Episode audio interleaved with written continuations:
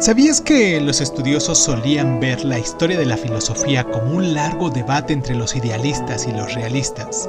Y que según esta línea de pensamiento, Aristóteles fue el primer realista mientras que eh, Platón fue el primer idealista?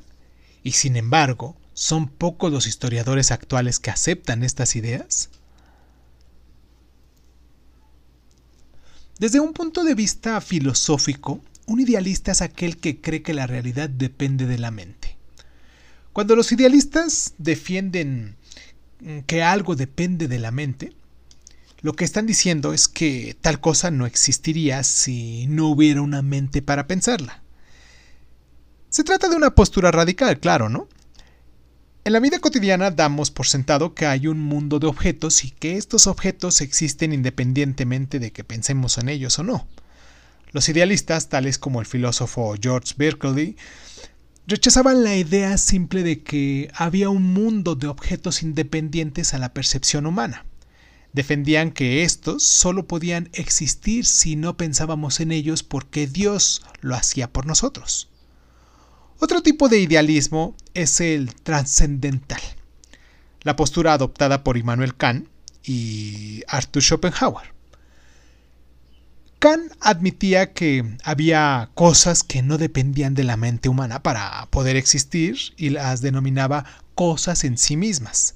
Sin embargo, insistía en que los objetos que experimentamos no son cosas en sí mismas, sino la mera apariencia de esas cosas en sí mismas. Y esa apariencia existe solo en nuestra mente, ¿no? Schopenhauer, por su lado, aceptó esta distinción kantiana pero negó que hubiese múltiples cosas en sí mismas. Para Schopenhauer, la naturaleza última de la realidad es una única voluntad indiferenciada, una fuerza ciega y persistente que se presenta ante nosotros como un mundo de objetos individuales en espacio y tiempo. En la filosofía contemporánea, el idealismo se adopta más frecuentemente en relación con ciertas características de los objetos en vez de con su propia existencia. Así, muchos filósofos contemporáneos defienden que valores tales como la bondad moral o la belleza, entre otros, dependen de la mente y que las cosas que hay en el mundo tienen valor solo porque nosotros creemos que lo tienen. Otros filósofos son realistas con respecto al valor, ¿no?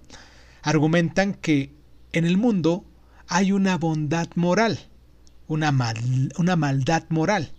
También hay belleza y fealdad reales, al margen del que las experimenta o no.